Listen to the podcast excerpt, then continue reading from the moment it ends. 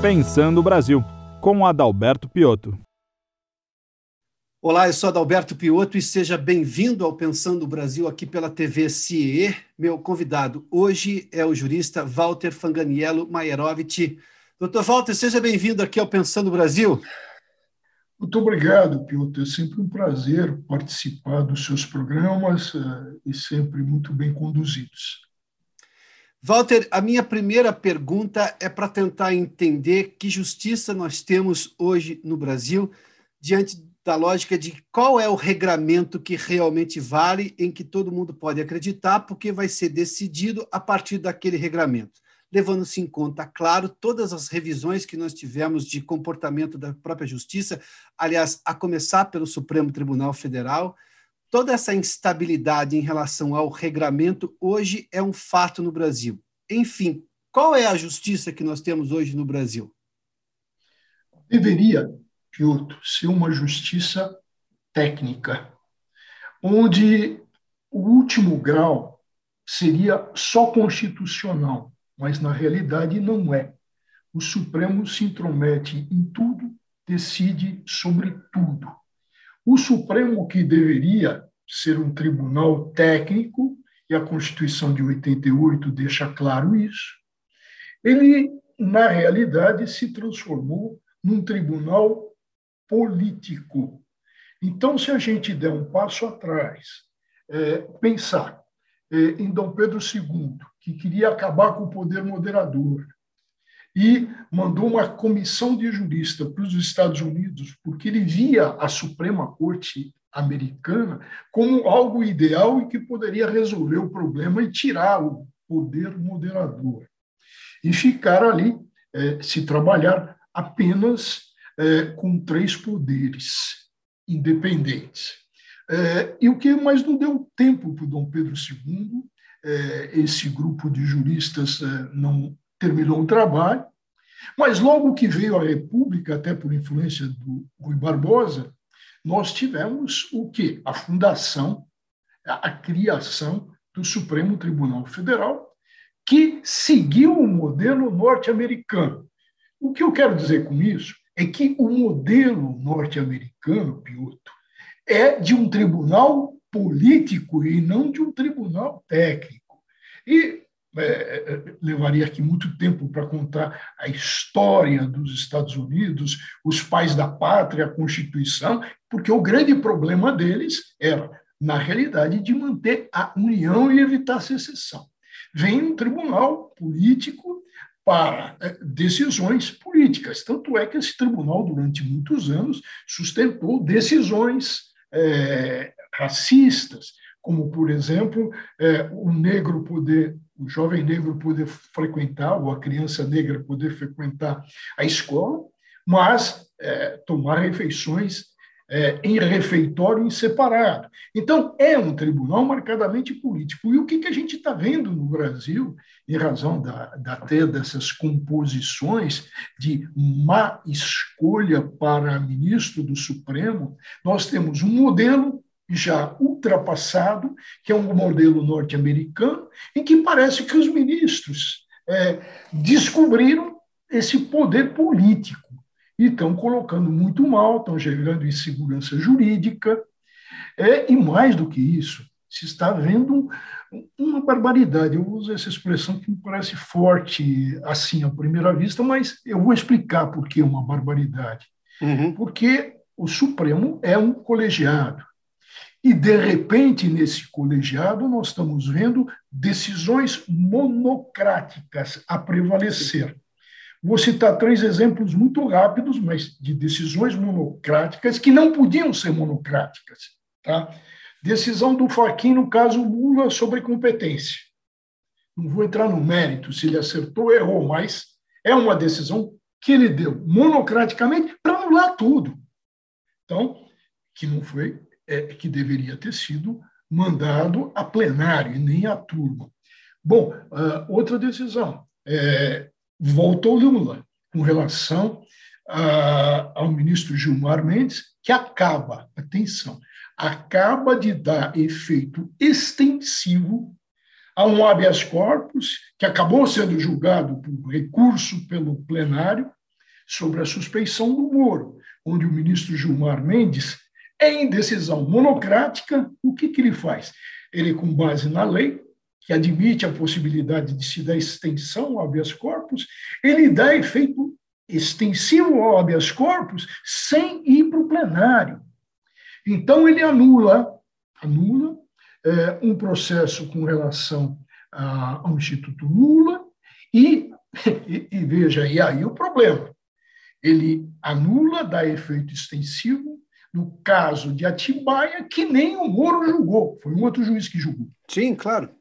E que toda a instrução não houve nenhum protesto a respeito de condução é, exagerada e etc. Simplesmente se colocou parcialidade. Então, ele anula uma parte de instrução sem saber e sem dizer por quê que o Moro teria influenciado ali.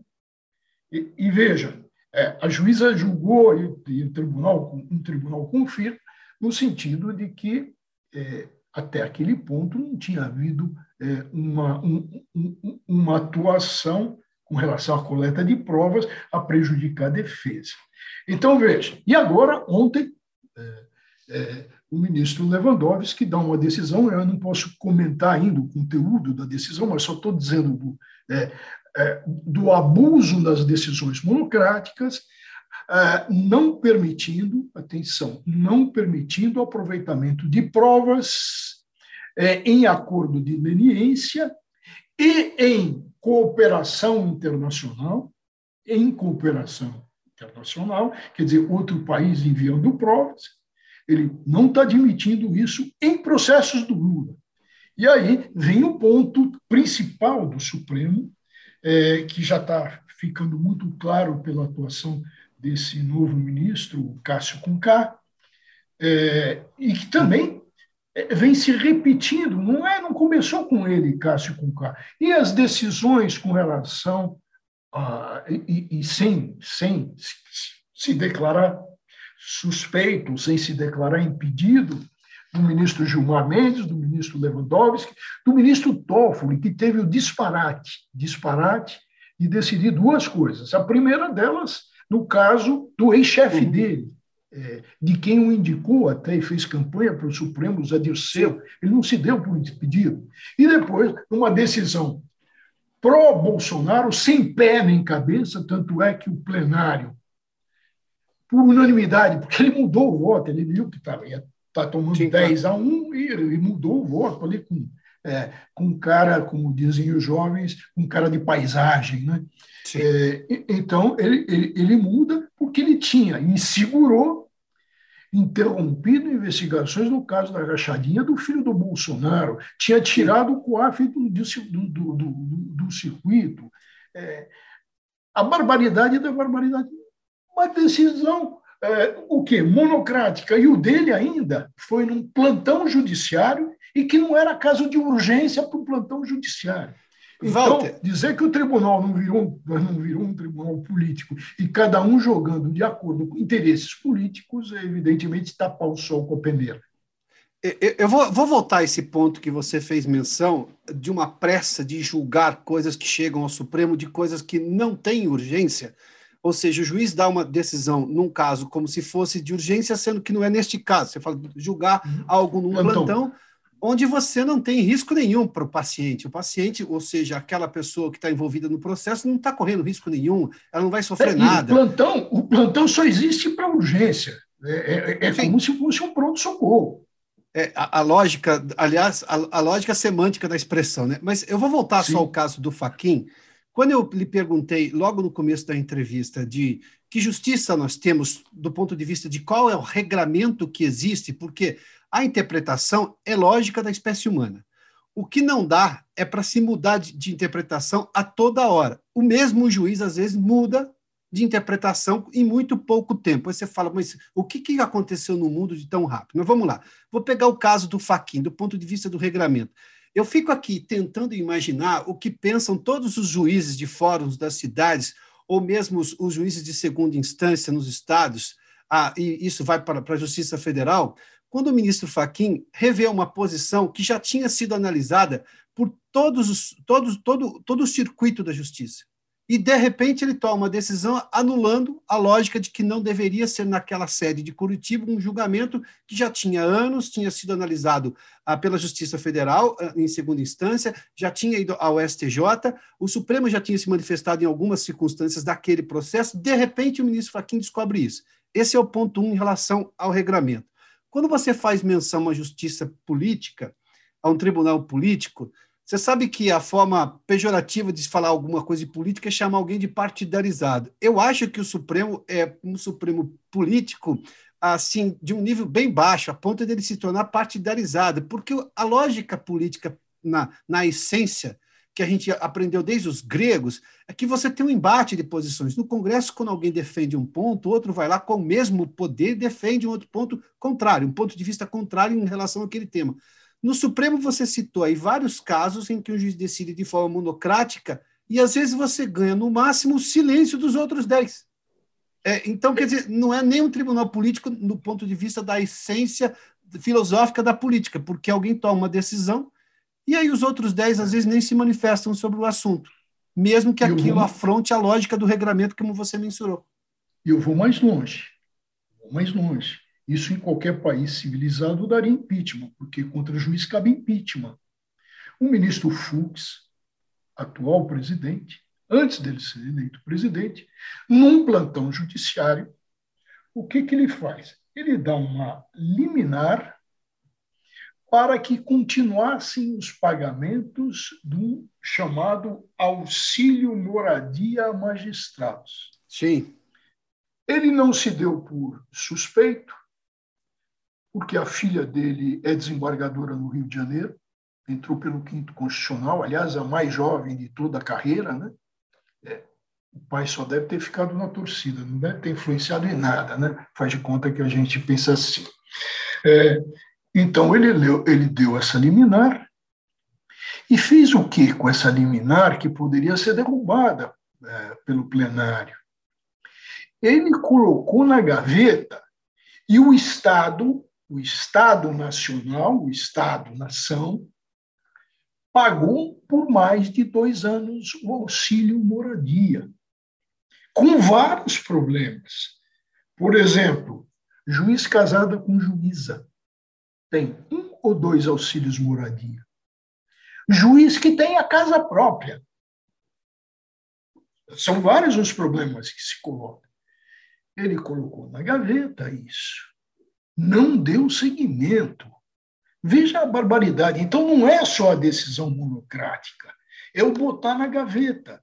O ministro Gilmar Mendes, no caso Lula, sob a suspeição, estava na gaveta dele. E ele tirou na gaveta quando o Faquin deu aquela decisão sobre competência. E aí ele juntou, ele botou em pauta, porque ele era o presidente, botou no dia seguinte, dia seguinte, em pauta para julgar a suspeição e fincar o pé no sentido de que aquela decisão do Faquin, que anulava tudo, era insuficiente, tinha que ter também na suspeição. Então, é, veja a que ponto chegamos. Mas tem um, um detalhe que eu gostaria de pôr, e que é importantíssimo, é que o Supremo, durante muitos anos, é, ninguém sabia da existência dele. Começou a se saber agora. Mas, ainda, e eu sou um dos precursores é, na rádio de comentar justiça e cidadania, hoje já temos nos jornais comentaristas a respeito, isso é muito bom, em outras rádios é, também.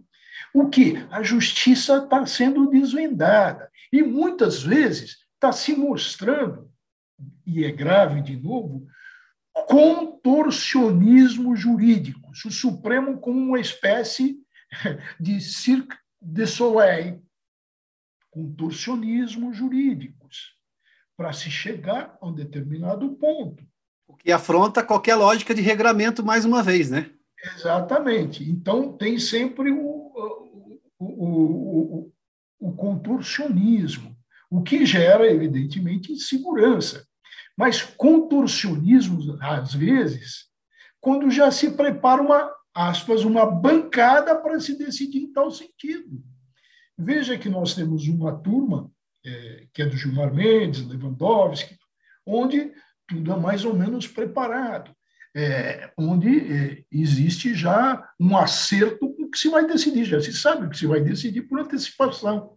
E aí aparecem os contorcionismos, vale dizer, é, mudando orientações.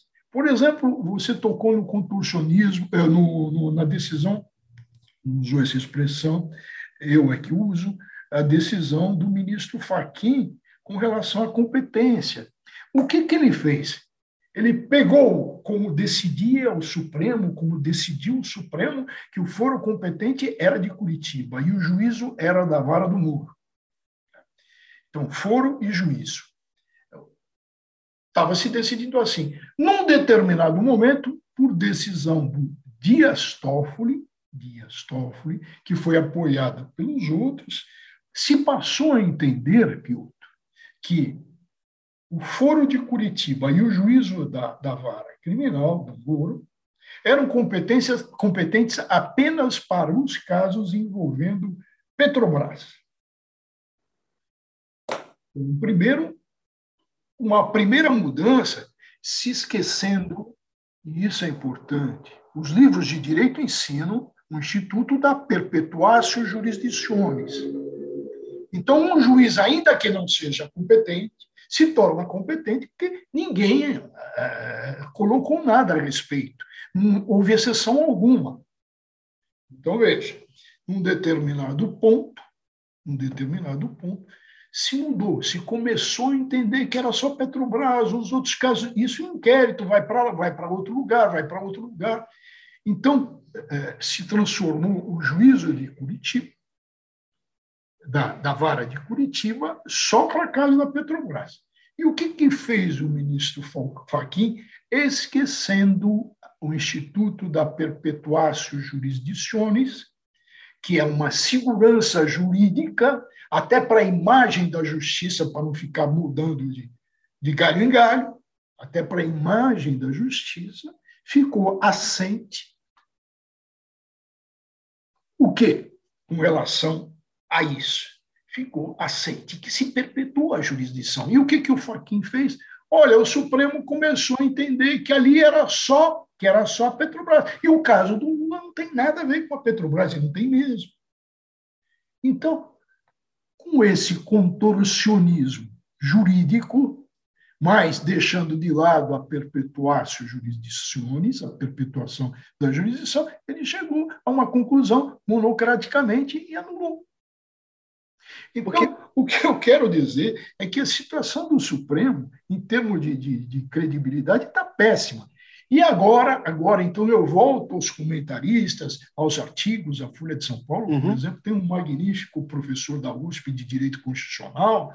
Então, é, é, o, você já entrevistou aqui um, um, dos grandes, que é, além de ser da Academia Brasileira de, de Letras, o, o, o doutor Falcão, o Joaquim Falcão? Jurista, Joaquim Falcão, grande jurista, que também escreve para o Globo, então está é, se aumentando o like, mas as pessoas ainda não estão percebendo os contorcionismos do Supremo, o que o Supremo está fazendo. Não dá, atenção, não dá para o Gilmar Mendes decidir uma coisa, sendo que dois dias antes jantou com o Bolsonaro e três é, teve contato com o Lula. A troco de quê? Então, vamos ver. Piotr, vou mais longe, vou levar o dardo mais longe, sempre com questões atuais e procurando uhum. exemplificar para que as pessoas percebam. Claro. É, dois casos, tá? É, deu para perceber hoje que o Gilmar é pró-Bolsonaro e pró-Lula? Ele consegue dá ser pró as duas? É, dá para lembrar lá atrás, está decidindo o interesse de um e do outro. Dá para lembrar lá atrás que Gilmar é, é, num arrobo, esteve no, é, disse lá atrás. Ele participou de uma reunião com o Jobim, Nelson Jobim e o Lula, quando Sim. era o Lula presidente, e depois foi reclamar para o PFL e foi desmentido, quer pelo Jobim, quer pelo Gilmar, que nada daquilo tinha sido tratado. O que, que o ministro do Supremo estava no escritório de advocacia do ministro do advogado Jobim, Jobim na época? Então, ele vai se intrometendo. Dá para ir jantar com o presidente da República? A que título? A representação do Supremo é o Fux, que é o presidente? Aliás, Walter, a, a lógica do juiz. Uh, eu, eu, de novo, a gente vai entrar no que o Supremo está revendo de posições que eram consagradas.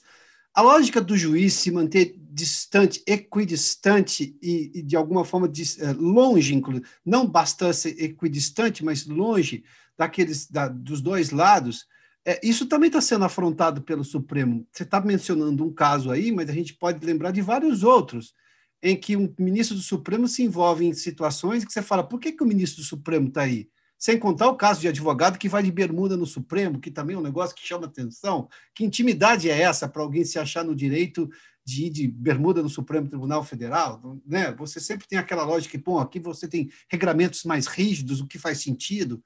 É, eu tenho várias afrontas à lógica, e quando você perde a lógica, você perde a referência. E quando você perde a referência, aí eu vou de novo à sua expressão, que é muito rica, Walter. Você fala de contorcionismo. A lógica semântica de contorcionismo é fazer, primeiramente, coisas que ninguém imagina que é possível uhum. fazer. Sim, você sim. faz movimentos que são considerados impossíveis. É, pronto. Aí cabe tudo. No Supremo cabe tudo. Até o improvável, o ilógico. Agora, é, veja o Supremo se enfiando em questões políticas. É, hoje, bom, há poucos dias atrás, depois uhum. do dia de hoje, hoje é 29, uhum. nós tivemos. É, você é Piotto, eu sou Fanganiello, a gente conhece bem a lenda que se diz L'ultimo canto del Tinho. Seguramente. O último canto do cisne. Do cisne. Tinho, Tinho. O último canto do cisne. O ministro Marco Aurélio está no último canto do cisne. Vamos, o, a lenda, e tem, tem a música, o último canto do cisne, que é belíssima, porque a lenda diz que o cisne, quando percebe que vai morrer, ele dá um último e maravilhoso canto. Tá? Ah, e que todos ao redor do lago onde ele está ficam encantados. Essa é a isso. lenda, é. lenda do canto do cisne. Agora, o ministro Marco Aurélio está deixando a cadeira. Se eu falo o último canto do cisne dele, é como ministro, tá? Não estou dizendo que ele vai morrer. Mas Sim. no Supremo ele morre, o último canto do cisne. E como tem sido esse último canto do cisne? De repente, de repente, e aí vem toda a parte política, ele coloca o Moro como herói nacional. Sim. Sim? Hoje, 29 do 6, o que, que ele faz?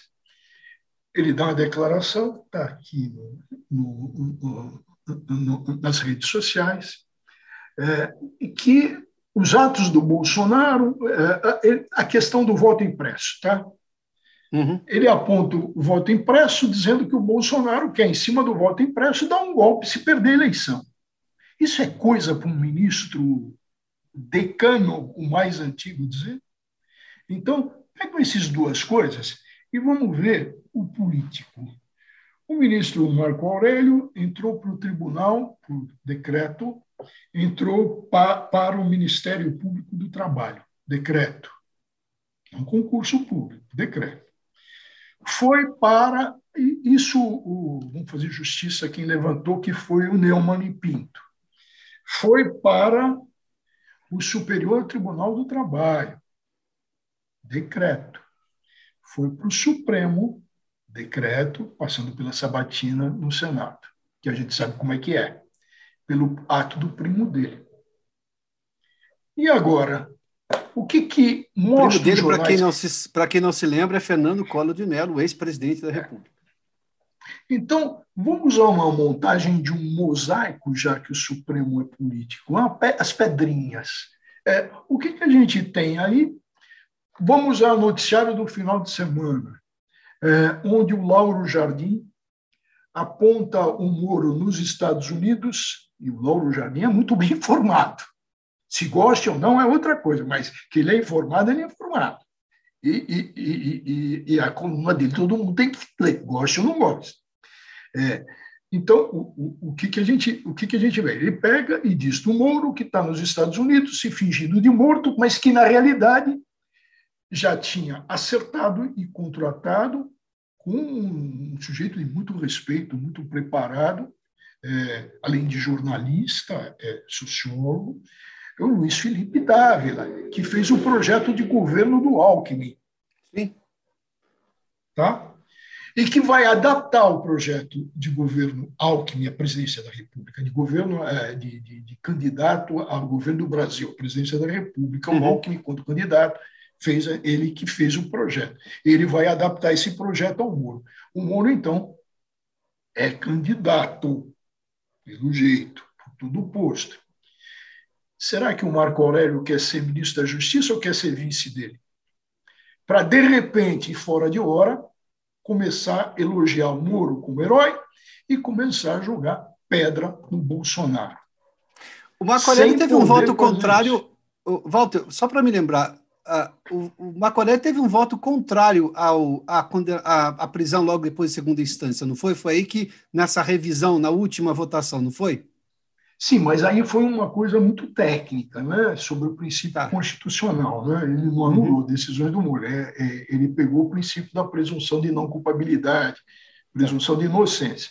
Mas dá para ver como o Supremo está tá? É, virou o tribunal político e os ministros.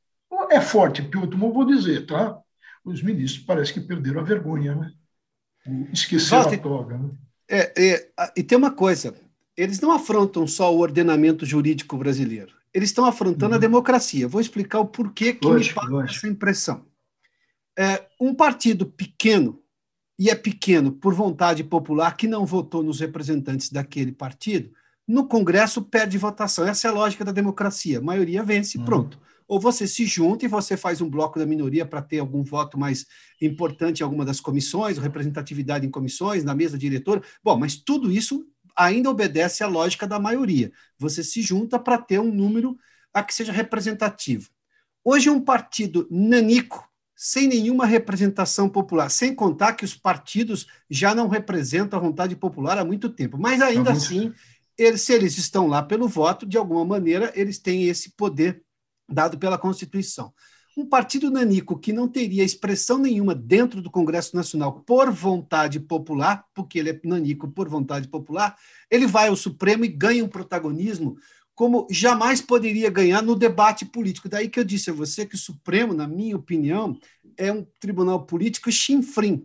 E eu não vou economizar nessa expressão, uhum. porque se não fosse chinfrim, ele seria político com debates entre ministros, enfim, uma coisa muito mais importante, como se vê na lógica política. Tem partidarismo. Ele é partidarizado. Ele é completamente partidarizado. Um juiz, por alguma razão, dá espaço para um partido pequeno que não consegue fazer na casa dele, que é o Congresso Nacional, o debate avançar, porque ele não tem expressão, e você toma ali, hoje você tem uma afronta à democracia, à vontade popular, por decisão de um ministro. E não, ninguém está falando de Constituição, ninguém está falando de nada. É um ministro que faz um contorcionismo, para usar a sua expressão extremamente feliz, para admitir alguma lógica, algum pensamento de um partido, e aqui você muda o debate nacional, sem a participação popular, porque ele não deu àquele partido poder para ele expressar alguma coisa com aquele, com aquele tamanho de importância. Não faz sentido, né?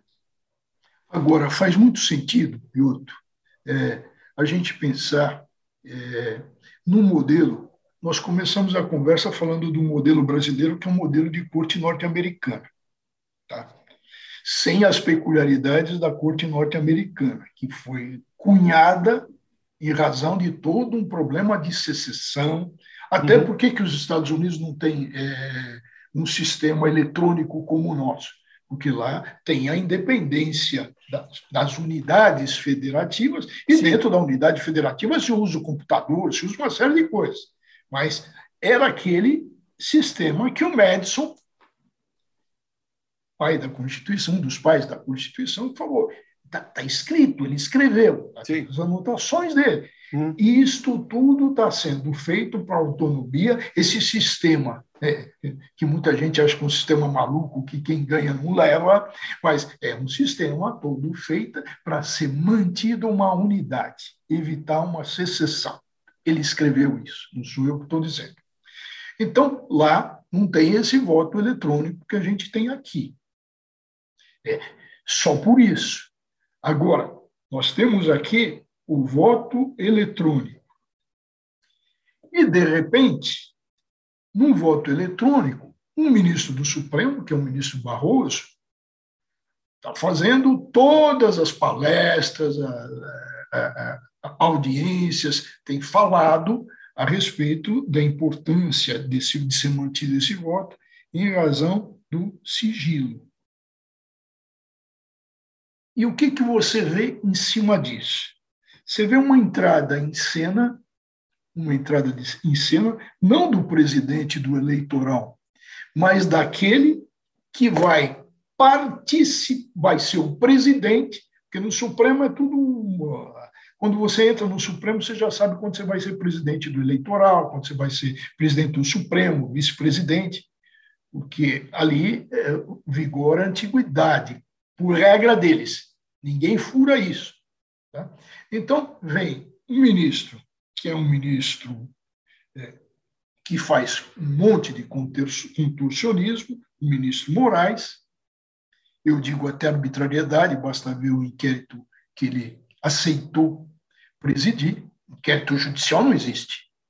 É, então, entra o Moraes e já começa a falar sobre a urna eletrônica, sobre o sigilo do voto e sobre a manutenção e fazer pressão e encontrar, a esse que é o ponto, encontrar com senadores e deputados, juntar para falar sobre isso.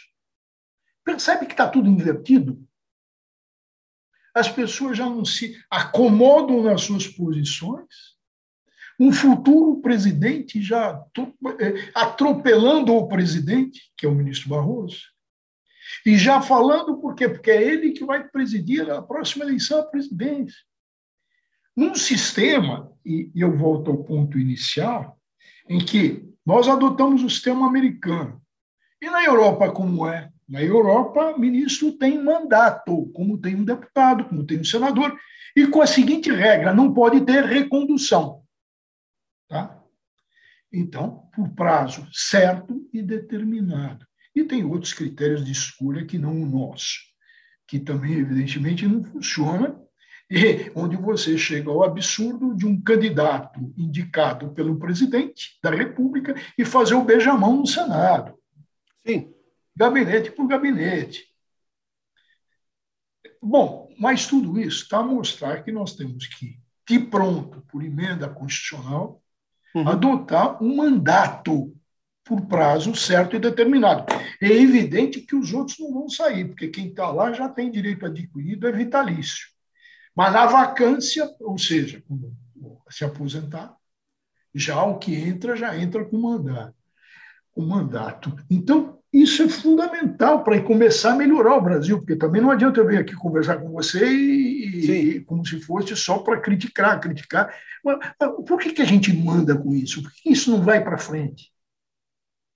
Tem alguma lógica? Tem, porque os ministros do Supremo não querem, os ministros do Supremo fazem pressão. E, e se vendem, e alguns se vendem como modernos, o que não faz nenhum sentido, né? Nenhum, como conectados conectados com os tempos novos, enfim, não é? é? é? Vamos pensar no ministro Marco Aurélio, que longevo no Supremo, mas Sim. esquece a figura dele. Mas dá para alguém ficar no Supremo por 30 anos, mais de 20 anos? Não dá. O Supremo não se renova. E, e veja que as pessoas vão adquirindo é, vícios é, não vão se resguardando mais. É o Gilmar Mendes, que hoje o que é o Gilmar Mendes? É um, mais um político do que um juiz. Perdeu-se o pudor. O, o, que, o que se vê Sim. é que o, o, o pudor do cargo. Aliás, se tem uma coisa nesse país que chama atenção, não raro, até porque nós somos presidencialistas e nós não somos presidencialistas de fato. Um presidente tem um presidente do executivo hoje, no executivo tem muito menos poder do que se imagina, do que imagina o eleitor. Porque a, a Constituição é muito parlamentarista, por bem ou por mal, não vou fazer julgamento desse mérito, mas enfim. E o Supremo hoje manda em todo mundo. Walter, só para a gente encerrar a entrevista, tá ótimo, mas eu tenho um tempo aqui, mas eu quero não quero uh, sair sem antes tocar desse assunto.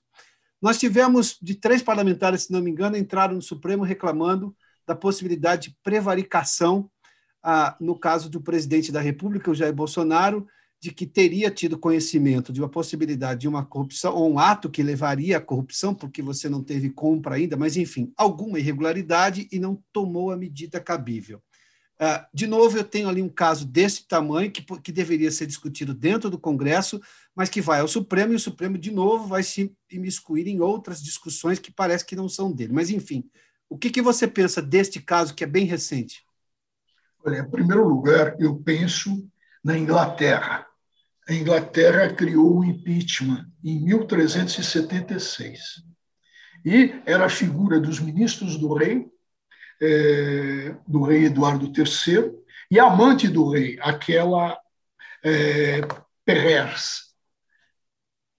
Impeachment.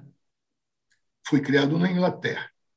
Mas, num determinado momento, eles acharam, os ingleses, o parlamento, que o parlamento inglês estava incompleto, estava capenga. Tinha o impeachment, mas não tinha como investigar. Em 1571, veja, 1376 é um impeachment. 1571 nasce a Comissão Parlamentar de Inquérito. Vale dizer, parlamentares para investigar. Investigar crime, investigar ilícitos administrativos, até para usar no impeachment. Percebe a lógica? E, de permeio, entra eh, na evolução, e depois habita, a teoria dos, dos, pesos e contrapesos do Montesquieu, na obra O Espírito das Leis. Tá? Reforça tudo isso. O que, que nós temos hoje? Uma comissão parlamentar de inquérito no Senado é, para apurar o problema da, da, decorrente da pandemia. É, ações governamentais, omissões, etc, etc. Bom, mas está lá. O que, que três senadores um deles é o vice-presidente da, da, da, da, CPI, o senador Randolph. Sim. Mais um outro e mais aquele que embarca em todos, aquele que era comentarista de futebol, me foge o Sim. nome. Cajuru. É, Cajuru. Jorge Cajuru hoje. Quando o Supremo tem algo na mão pesado, eu me refiro ao depoimento do deputado e do irmão tá? É, é, que foi a semana passada, onde eles falam que participaram ao presidente da República é, um ato de corrupção, de contrato superfaturado e etc., com relação à vacina indiana. A comissão parlamentar de inquérito tem que mergulhar nisso, tem que apurar isso, tem que verificar isso. E que os três, em busca de brilhareco, fizeram dão uma notícia crime para o Supremo.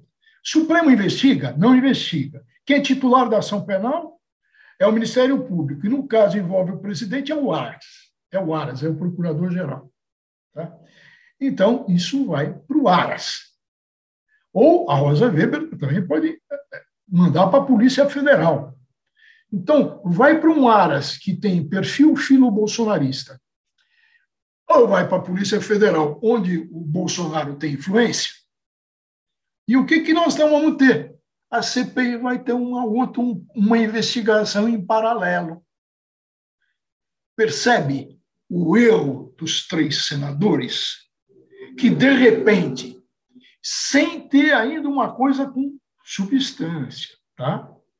É, tem lá indicativos, mas eles fazem gol contra eles atrapalham a CPI, que vai ter concorrência, ou pelo Aras ou pela Polícia Federal, e que a gente sabe como isso vai ser conduzido do outro lado. Então, a própria CPI abre uma beça por três irresponsáveis. Era isso, é isso que eu acho.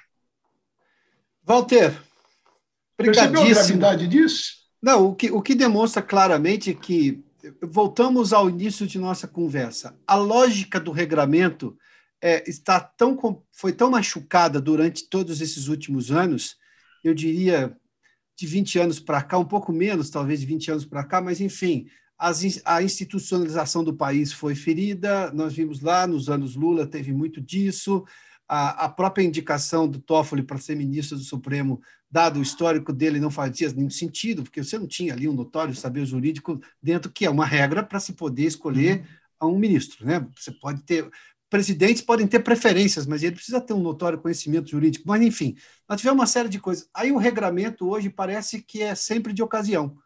E aí surge esse fenômeno do qual você falou durante boa parte da nossa conversa, do contorcionismo para justificar posições ou fazer a regra se adequar à necessidade do réu, o que daí não faz nenhum sentido, aí nós estamos deixando a justiça num, escanteada. Walter, brigadíssimo pela entrevista, pela gentileza de me atender aqui no Pensando no Brasil, viu? Eu é que agradeço um honroso convite. É, e posso fazer uma brincadeira final com você, já que somos palmeirenses? Pode, claro que pode. Hashtag Forabel. Bom, você, você começou, eu posso responder, então eu tenho direito à resposta, né? Direito de resposta Sim, é lógico, eu fiz isso para te provocar. Ah, então é hashtag Fica Bel, então, pode ser? pode ser. E se a sua réplica for fora, eu vou, a minha tréplica vai ser Fica de novo, tá bom? Tá bom. Walter, obrigado, obrigado viu? Até mais. Tchau, até logo. Obrigado tchau, tchau. a todos. Este programa tem um apoio institucional do CIE.